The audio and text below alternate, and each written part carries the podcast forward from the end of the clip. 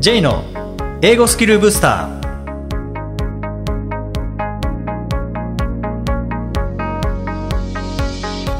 こんにちは J こと早川浩二ですこんにちは、アシスタントのあきです。この番組は旅行や仕事で英語を使えるようになりたい方、TOEIC などの資格試験の勉強をしている方、英語学習へのモチベーションを高めたい方にスキルアップのコツをお伝えしていく番組です。J さん、今回もよろしくお願いします。よろしくお願いします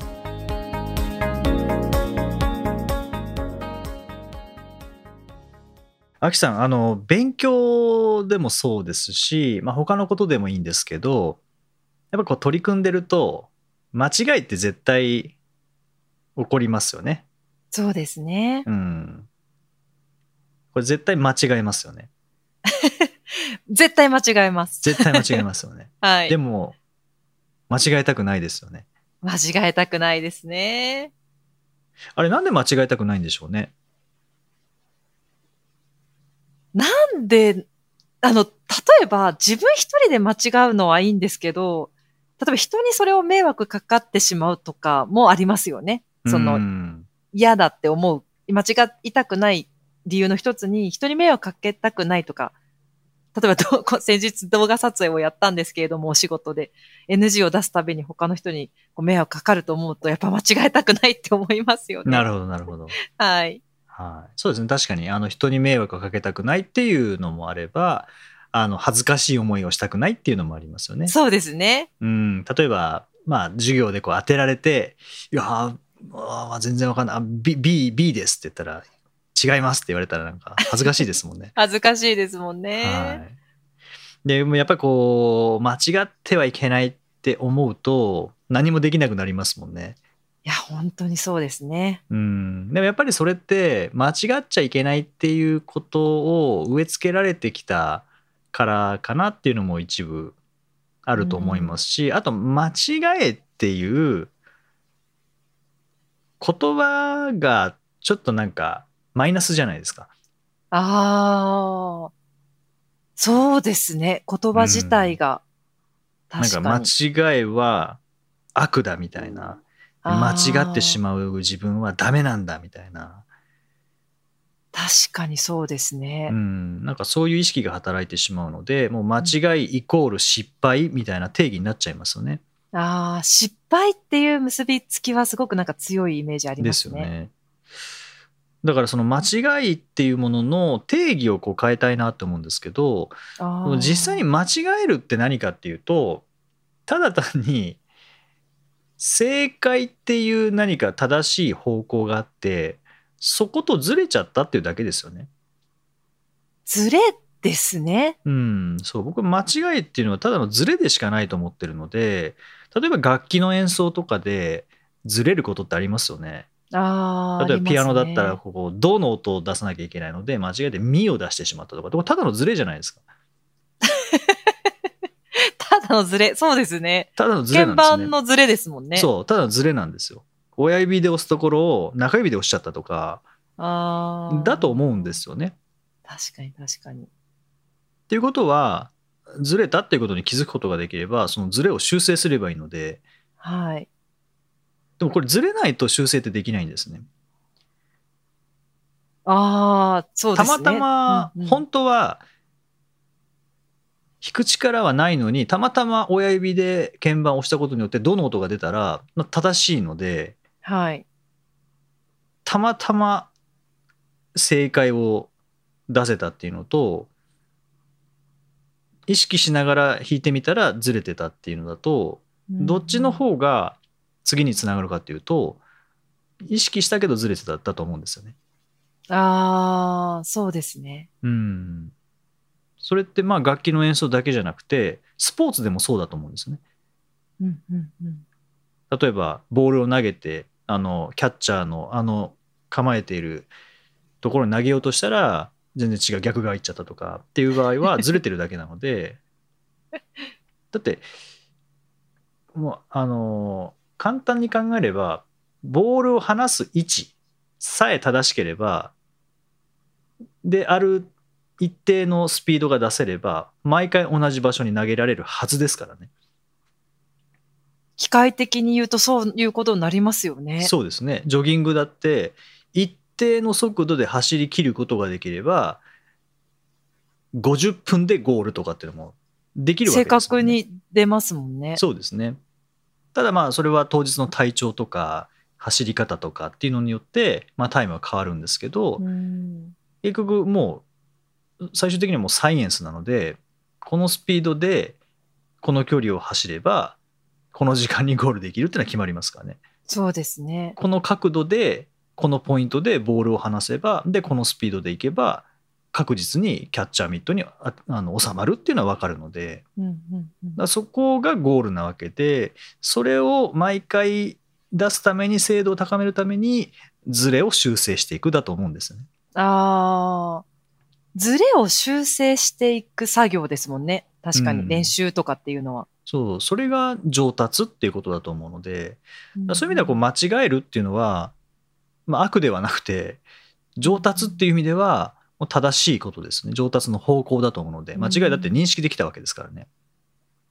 確かに、ま、間違いを認識できないことの方が危ういかもしれないですよね。そうなんですよね。で間違ったらうわー10問中8問間違ってしまったうわーたった2問し ,2 問しか正解できなかったっていうのは確かにあの数字としてはそうかもしれないですけど、うんうんはかなりずれてるものが多いっていうあの言い方はあれですけどあのただちょっとずれが多いですねっていうだけですもんね。まあ、と、そうですよね。それを調整していけば大丈夫ですよってことですもんね。そうそうそう一個ずつ直していけばいいんですよね。はいはいはい。うん確かに本当、そうですよね。うんだから英語で言うと例えばまあ英会話とかであれば文法的に正しくはあの話せないとか発音が正しくないとかっていう、まあ、それもズレなのでうんうんでまずはこうズレを認識しないといけないですからね。むしろ積極的にズレに気づきたいぐらいの感じですかねそうなんで。すよね。じゃあズレに気づくにはどうしたらいいかっていうともう録画か録音しかないと思うんですよね。ああ、そうですね。ね。こうやって喋りながらズレって分かんないので、まあ、一瞬、あ今間違ったとか分かるんですけど後まで覚えてられるかっていうと覚えてられないので、はいはい。まあ、そこは録画録音だと思いますしこう例えばじゃあ、うん、ミュージシャンとかスポーツ選手で自分の姿とか自分の演奏を録画録音しない人がいるかっていうと絶対いないと思うんですよね。ああ、いないですね。間違いなく皆さんやってる部分ですよね。うん録音、録画。そうなんですよね。んでそれって分析してズレを修正するための自己分析だと思うので、はいはい。まあ言ってみれば間違いを見つけるんですよね。間違いを見つけて修正していくっていう作業のために録音録画していると思うので、うんうんうんだからこう例えばまあ英語でもいいですし英語じゃなくてもいいんですけど何かを上達させるっていう時にはまあ録音自分の声聞きたくないですけどね自分の姿見たくないですけどね最初は。はいはい。はい、でもあの勇気を持って聞いてみていただければ2週間で快適になりますもんね。快適になりますか？ならないですか ?2 週間ではちょっと、快適っていうレベルまでそもそも行くんですかね？なんかこううん他人に見えてくんですよね2週間経つと。そういうもんなんですか？そう愛おしくなってくるんですよ。もう頑張れもっとって。ああ、なるほど。ああ、自分じゃ、自分から離れたところにも完全にいる感じなんですね。じゃあ。自分から離れて自分を見たらもう愛おしいですねもう もうズレも愛おしいですよねああ、はいそこは修正していけばいいので、そうですよね。そのポイントを見るにはやっぱり録画録音は必要なんですよね。うんうんなるほど。そういう意味ではライティングなんかもそうですよね。こう書いてみてでチェックしてもらったらズレの修正をしてもらえるので。はいはい。あこれ「あ」じゃなくて「ざ」なんだとか。うん。あこういう時には複数形使うんだとか。そういう発見ね。それはなんか自分で書いてるだけだと分かんないですもんね。確かにそうですねうん。人に客観視してもらって気づくズレですね。そうですね。うんただそういうライティングとか、まあ、スピーキングなんかはもう本当にネイティブそういうかどうかっていうレベルになったらあのネイティブチェック受ける必要がありますけどうんでもなんか自分が話してる英語ってどういう感じなのかなっていうのを知るという意味では自分で修正できなかったとしても、ズレを知るっていうのはすごく大切だと思うんですよね。そうですね。うんそこになんかこう、ネガティブな気持ちで目を背けちゃうのはもったいないですね。そうなんですよね。で、自分ではできていると思っていたけど、録音、録画してみたら、あれ、全然違うぞって思ったら、そこは自分で修正できますもんね。そうですね。うん例えばもっとちゃんとイントネーション英語らしいイントネーションで話してると思ったのに聞いてみたら平坦だったとかですねまあ、よくありますよね。やっぱり自分の思ってるのとギャップがあるっていう。そうなんですよねでゆっくり話してると思ったら結構早口だったとかで例えば英語を喋っててなんかいっぱい聞き返されるんだよなって思っている方が録音録画してみて自分の英語を聞いてみたらただ単にあの声が小さかっただけだったとか あと早すぎただけだったとかっていうのはあるんですね。まあそれ僕ですけどね。僕自分で英語を聞いたらまず聞こえないっていうのと、あと早すぎるネイティブよりも早かったんですね。ブ、えー、それはもう英語が早いっていうのが無意識の中に多分もう入っててだから勝手にく。早く喋ろうとしちゃうんでしょうね。なるほど。うん、その早いっていうのは流暢っていうことではなくてただ単に早いだから聞き取ってもららえないっていうことなんですよね。うん。そういうのって自分では本当分かんなかったのでまあ録音とか録画して初めて分かるところっていうのもありますし、まあ、繰り返しになりますけどライティングの場合は書いてみてで客観的に読んでみてうんで修正できるところもあると思いますし修正できない場合はネイティブチェックを受けてでネイティブの視点から見たズレっていうのを認識してでそれをこう書き直してみてっていうふうにするとだんだんそのズレが修正されていきますもんね。そうですね。うんそこにね、本当ネガティブになる必要はない。けれども、あなんでこんなできないんだろうってやっぱり思いがちな部分はどう克服していけばいいんですかね。うーんそれはなんか現状を見るより修正された状態を目指す方がいいんじゃないですか。だってずれるからずれてるから修正できるのであって例えばじゃあ。あのカラオケを一曲歌えるようになりたいってなってでも最初の頃って音程ずれたりとかついていけなかったりとかあると思うんですけど、じゃあ完璧に歌えるようになるまで歌わないっていう思いでカラオケ練習してる人って多分いないと思うんですよね。ああ、でやってみて修正正していくっていう、まあ、楽器の演奏とかスポーツもそうだと思うんですけど、例えば、まあ、サッカーであれば、えーボール蹴ってみた全然飛ばないあやっぱ俺はダメだとかってならないと思うんですよね。どうやったらこれもうちょっとボール上がるんだろうなとかどうやったらあの枠に入るんだろうなとかバスケットボールでもそうですよね。あんなな。丸の中にあんなでっかいボール入んないですもんね。そこですか？だからやってみて全然届かない。届かないってなったらもうちょっと力を入れて投げればいい話ですし、あれなんかいつも左の方に行くなっていう場合はちょっと右を狙えばいい話ですし、その中ズレなので、まあ、現状としてボール全然入んないっていう現状あるかもしれないですけどなんかそれはそれで現状把握をしてとして捉えていただいていや自分は別にここでとどまるわけじゃないし、まあ、ここから上達していくんだからっていうなんかスタート地点としてとか現在地として考えるだけでいいんじゃないですかね。確かに。そうですね。それから伸びていくんだってことを前提として練習できればいいですよね。うん、うんそうなんですよね。だからこうテストとかもいやどうせ今受けたってあの点数取れないしっていう方いらっしゃるんですけどもまあもちろん取れないかもしれないですけど受けなかったら現在地がわからないのでどのぐらいずれているかっていうのもわからないんですよね。確かに。その気持ちもわかるんですけどね。受けたくないっていうのもわかるんですけどね。うんまあでもまずは現在地を知るっていうのはやっぱ大事ですからね。あのドライブ行く時もカーナビに目的地ここに行きたいっていうのがあったとしても現在地が分かんなかったらうんまず右か左か教えてもらえないですからね。はい。うんでまずは一回やってみる。で慣れてくれば絶対上手くなっていくので力変わんなくても慣れてくれば上手くなりますからね。そうですね。それが、こう自分で信じられてないと、なんか、辛くなってくると思うんですけど、やっていればすうまくなっていくってところを信じながらやっていきたいですよね。うん、そうですね。料理とかでもそうですよね。なんか、うわ、塩、塩入れすぎたって、ただのズレですからね。塩の量がずれたってだけですから。いや、ほんとそうですよね。茹で加減間違えたっていうのもズレですもんね。ズレですからねう。んそれを修正すればいいだけなので。はいはい。うん。まあ、ズレの修正って考えると、間違いっていうのも、あながち悪いものではないですし、はい、間違ったからといって自分がダメなわけではないので。その定義を自分の中で強く持っていたいものですよね。なんかこう、人がどうであれ、まあ自分はそういうふうに考えるっていううんうん。ポジティブな気持ちでいたいですね。そうですね。でもなんか過去に上達させたものを振り返ってみていただくと、間違いなくズレの修正を行ってきたから上達したわけですからね。ああ、そうですね。うん。車の運転もそうですし、ちゃんとあの枠内に入って走んなきゃいけないっていうところでセンターライン越えちゃ危ないですからね。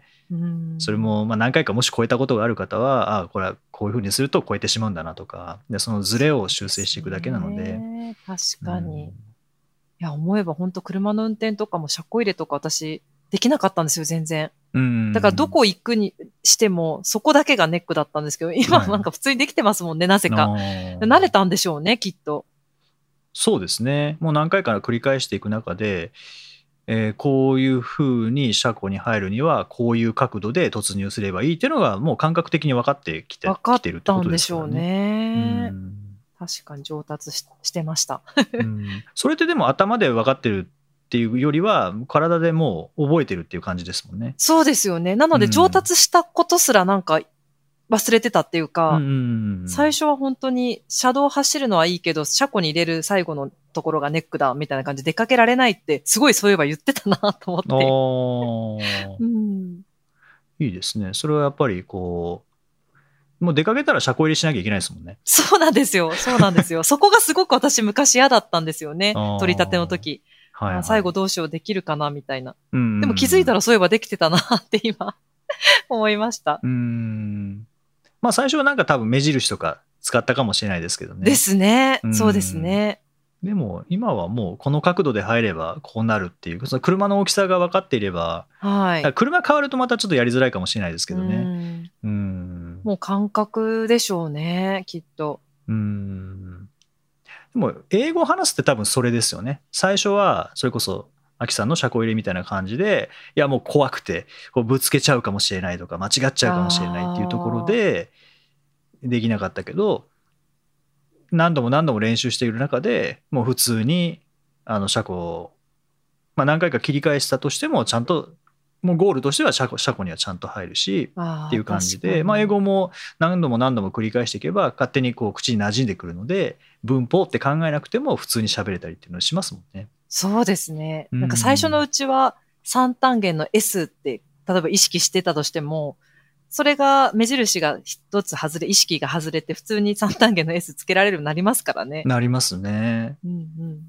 じゃあそれは三単元の S をつけなきゃとか、えー主語が単数形だから動詞の現在形には S つけなきゃとかって思いながら喋ってるかっていうと喋ってないですもんね。もうそうですよねう。ん最初は多分そういうのも必要かもしれないですけど、その車庫入れの目印と同じで。うんでも多分いずれ外れますよね。そうですね。だってもうその意識 He も don't って言わないですもんね。He doesn't ってし 自然と出てきますもんね。そうですよね。うん。それと一緒ですね。はい。それはもう、じゃあなんで He don't って言わないかというと、言い慣れてないからですもんね、逆に言うと。あ逆に言うとそうですね。そうやって言っ 言ったことがないからかもしれないですよね。。はい。これが頭の中だけの理解だと、最初はもう言ったことあるっていうのも、He doesn't もそんな言ったことないですし、頭の中では don't じゃなくて doesn't だよっていう、その don't じゃなくて doesn't だよっていう情報が don't と doesn't 両方一緒に聞いちゃうので、あー He don't って言っちゃったりしますもんね。確かに確かに。うんそうですね。最初のうちは言ってる量が同じぐらいですもんね。言ってるっていうか、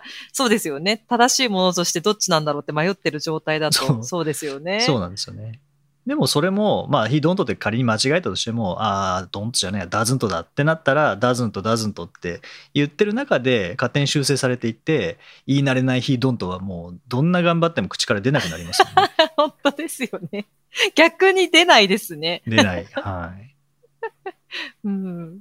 はい、という感じであのぜひあの英語に対してこう間違い間違えたくないって思いはもちろん誰しも思ってますし僕も間違えたくはないですただ、ま間違いっていうのがそのズレっていうふうに定義することによってそのズレの修正だけをしていけばいいって考えると、まあ、少し、え気持ちも楽になるんじゃないかなと思いますし、まあ、そういう、え形で捉えていただけたら、え嬉しく思います。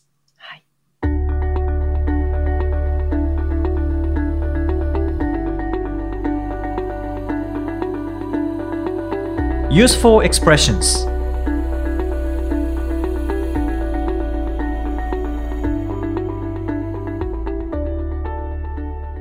続いては、英語の名言から学ぶお役立ち表現をご紹介いただきます。J さん、今回の名言は何でしょうか？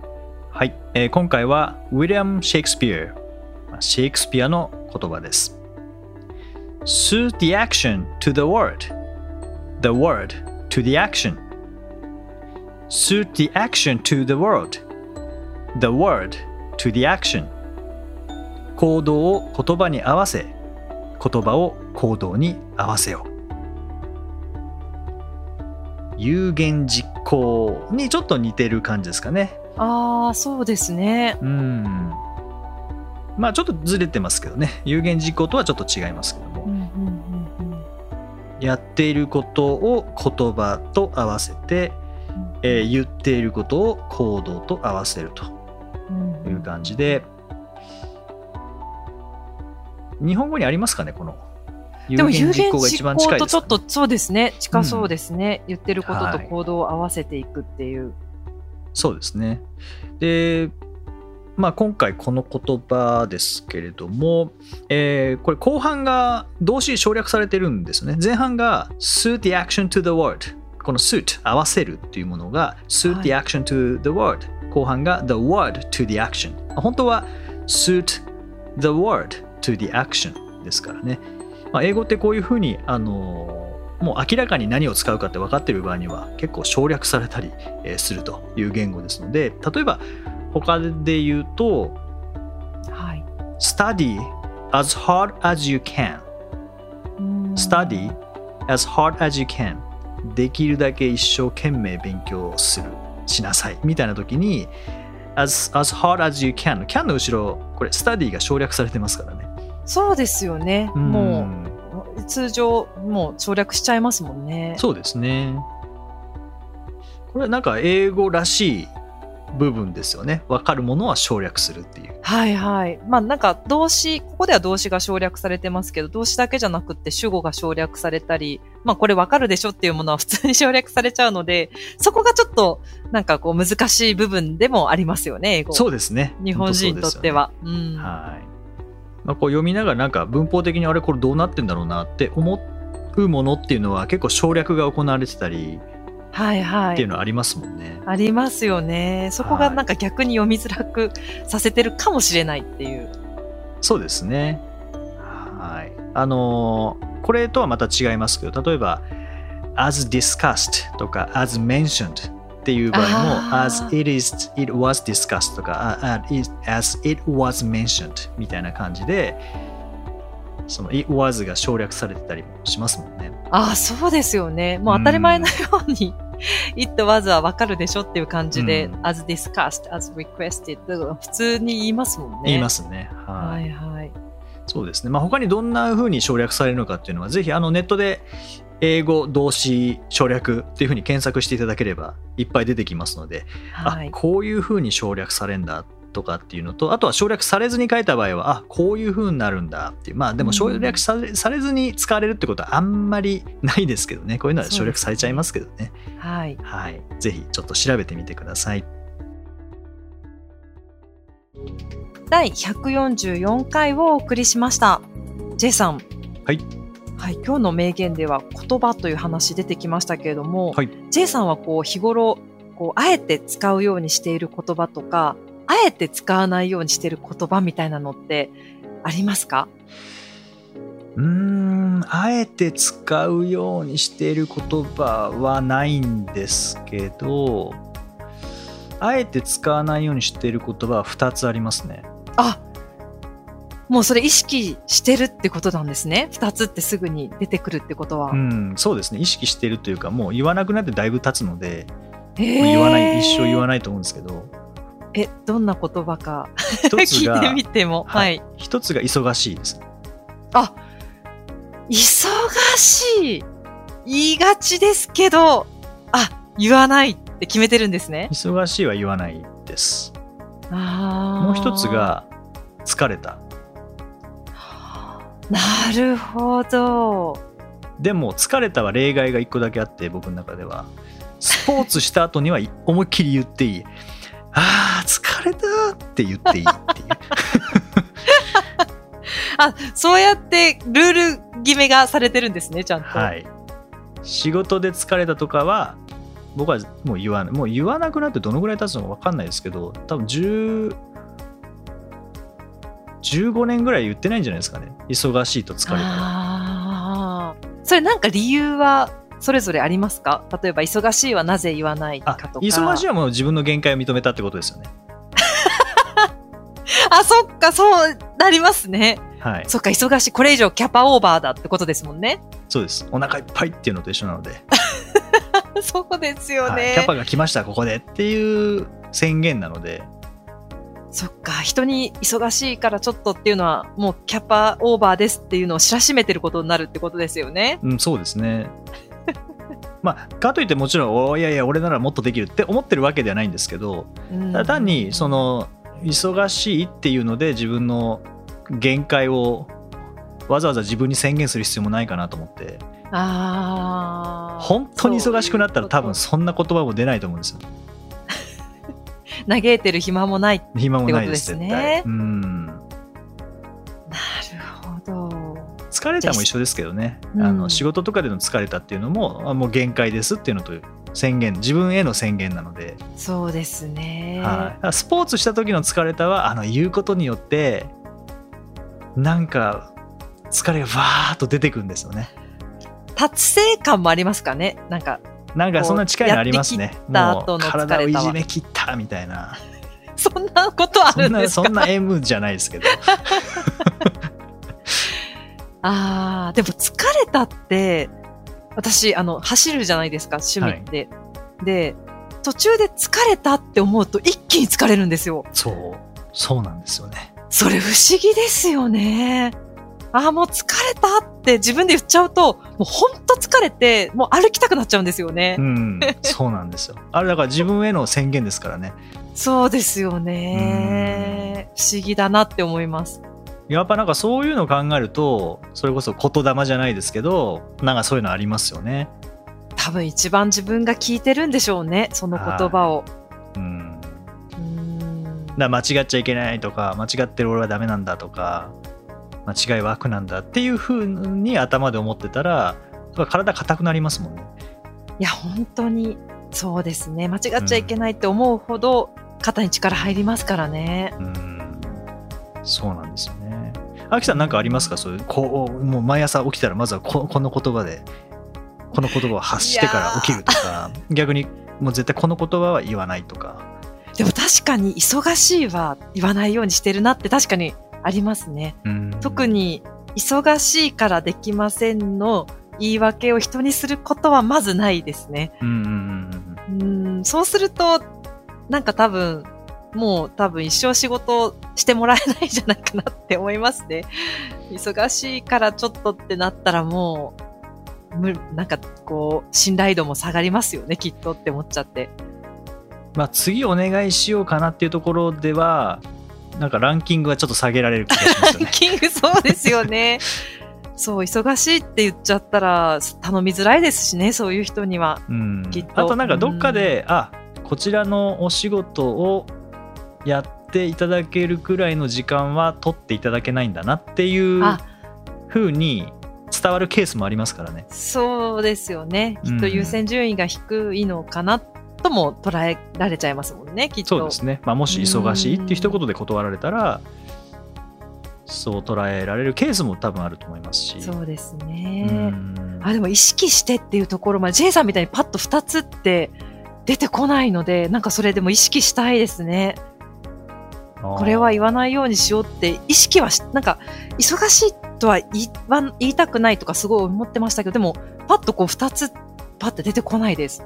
なんかそれ、私の中でもなんか作ってみたくなりました。これもちょっと言わないようにしようっていう。多分僕はあのすぐ言っちゃうタイプだからじゃないですかね意識しないとそれができなかったんじゃないですかね今今はもう何とも思わなくても言わないですけど我が輩の辞書。に忙しいと疲れたという文字はないっていう なるほど。もうそういう域に達してるわけですね。はいちょっとかっこよく言えばナポレオン的に言えばなんですけども。でもあの確かに15年まあ正確には忘れましたけど15年とか言ってないと忙しいっていう感覚やっぱなくなりますよね。やっぱ人間って言語化できなかったらそれを理解できなくなるんだなっていうああ。まあ、逆にそのなんか言語化できることによって全てを理解できるとか感じ取ることができるっていう意味では言語ってやっぱ大事なんです言語化って大事なんですけど逆にいらないことであれば言語化しないああ、なんか逆の発想ですね。確かに。そうですよね。うんいや、なんか、その、例えば、言葉が拙い幼児とかは、感触を起こしやすい理由に、その言語化できないからっていうのがあるんですけど、はい言語化すると、その解釈っていう、あの、か感触、イライラっていうのが、なんか収まる。でも逆もありますよね。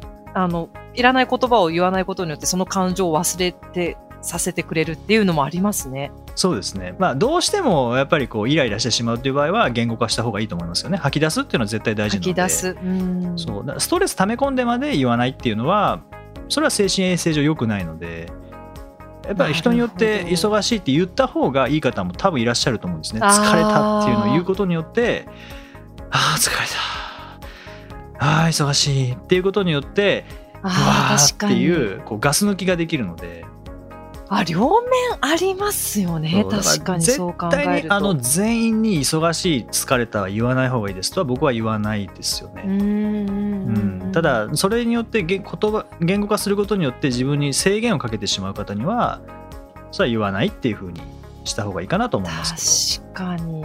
ああ、確かに面白いですね。その発想。両面あるってことですよね。うん言うことによって発散されて、気持ちが和らぐっていうケースもありますし、その言語を発さないことによって、その気分を忘れさせてくれるっていう。確かに両面ありますね。あります面ね。うんはいまあでもあの英語学習としてはもうその気持ちを言語化する練習をすると英語力が伸びますからね。I'm tired ってはい言ってみるってことですよねうん全然あの 英語力を高めるためには全然言ってもいいとは思いますけど。そうですね。はい。うんうんまあでもそうですね。絶対言う言葉っていうのはなんかあんまないですけどね。